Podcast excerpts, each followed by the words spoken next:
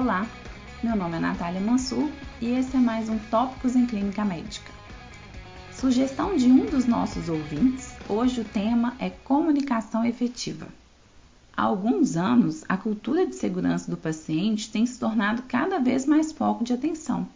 E não só para nós, assistentes da saúde, como para a população em geral, que já entendeu que os eventos adversos são graves e eles já foram considerados, inclusive, como a terceira causa de morte geral nos Estados Unidos.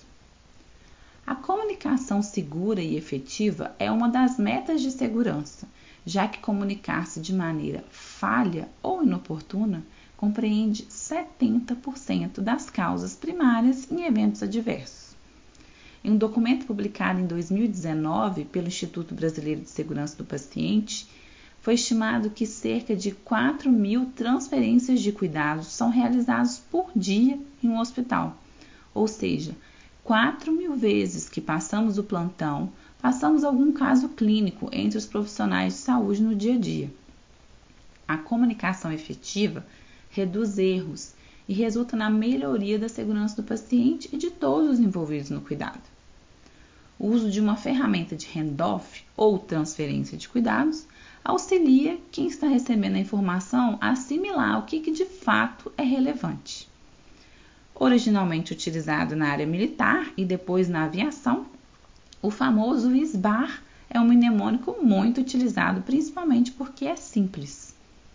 É fácil entender por que, que nós, assistentes em saúde, queremos copiar o que funcionou em indústrias tão seguras como a da aviação Afinal, o avião é um dos meios de transporte mais seguros por algum motivo.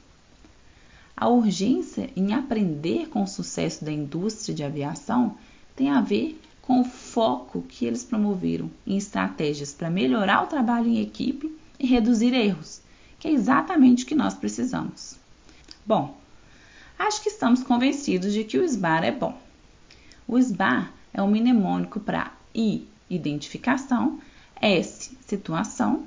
B. Breve histórico. A. Avaliação. E R. Recomendação. Nós vamos usar dois exemplos. No exemplo número 1, um, vai ser um paciente que está de alta da sala de emergência indo para a enfermaria de clínica médica. No exemplo número 2, seria uma enfermeira ligando para o médico de plantão. Então vamos lá. No I de identificação, nós vamos nos identificar, se for o caso, mas principalmente vamos identificar o paciente. Exemplo 1: Sr. Francisco tem 58 anos e está vindo da sala de emergência.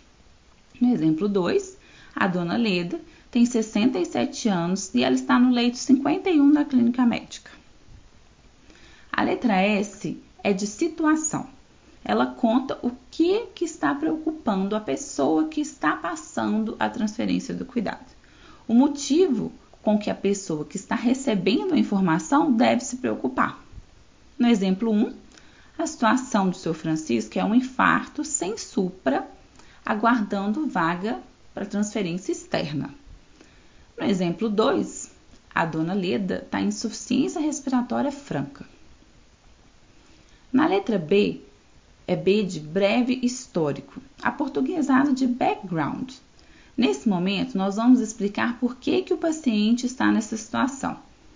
No exemplo número 1, um, bom, trata-se de uma dor torácica típica com elétrico alteração dinâmica na parede anterior, um paciente que já tinha uma doença arterial coronariana. No segundo exemplo, nós estamos falando, ó, é uma dispneia progressiva nas últimas duas horas, numa paciente previamente rígida, em propedêutica pré-edema assimétrico em membros inferiores. Eu destaco aqui que o breve histórico não é a história pessoal pregressa. Não é o momento de falarmos apenas das comorbidades do paciente, mas sim contextualizar por que, que o paciente está nessa situação. E claro, se for relevante, vamos falar das suas comorbidades. Em alguns lugares, inclusive o B foi traduzido para C, de contexto. Na letra A, nós vamos falar de avaliação. Significa o que, está mais preocupante nesse momento. No primeiro exemplo, o paciente está assintomático, não recorreu dor nas últimas 48 horas.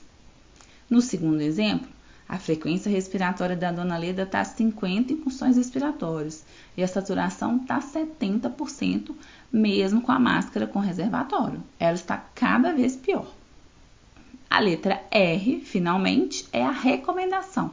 Nós vamos fazer a recomendação daquilo que se entende ser o mais necessário naquele momento. No primeiro exemplo, o senhor Francisco está super tranquilo, nós vamos observar a recorrência de dor e aguardar a vaga para o cateterismo em outro hospital, já que o nosso hospital não tem. No segundo exemplo, por favor, doutor, venha imediatamente nos ajudar, porque provavelmente a dona Leda vai precisar ser entubada ou de pelo menos uma ventilação mecânica. Viram? Apesar de simples, o SBAR exige treinamento e exige o principal, envolvimento das equipes de cuidado, podendo ser utilizado em diversas ocasiões. Aqui eu dei o exemplo de apenas duas. E o que, que faz o SBAR ser tão eficiente? Uma revisão da literatura sugere que o SBAR melhora a comunicação justamente porque exige uma preparação e, portanto, uma organização de quem está emitindo a mensagem antes de transmitir as informações. Só esse fato já ajudaria a tornar a mensagem mais clara e, consequentemente, a comunicação efetiva e segura. É isso. No Instagram nós temos referências sobre o assunto e convidamos vocês a testar. No dia a dia das instituições, o SBAR pode inclusive te fazer chegar mais cedo em casa, uma vez que ele reduz o tempo gasto na passagem de plantão, um dos momentos mais delicados da nossa rotina. É isso aí, pessoal. Até a próxima!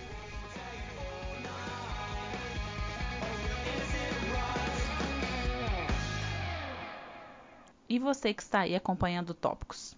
Para não perder nenhum episódio, assine o nosso podcast no Spotify, Apple Podcasts, SoundCloud ou seu agregador preferido. E toda semana você receberá um aviso de um novo episódio lançado.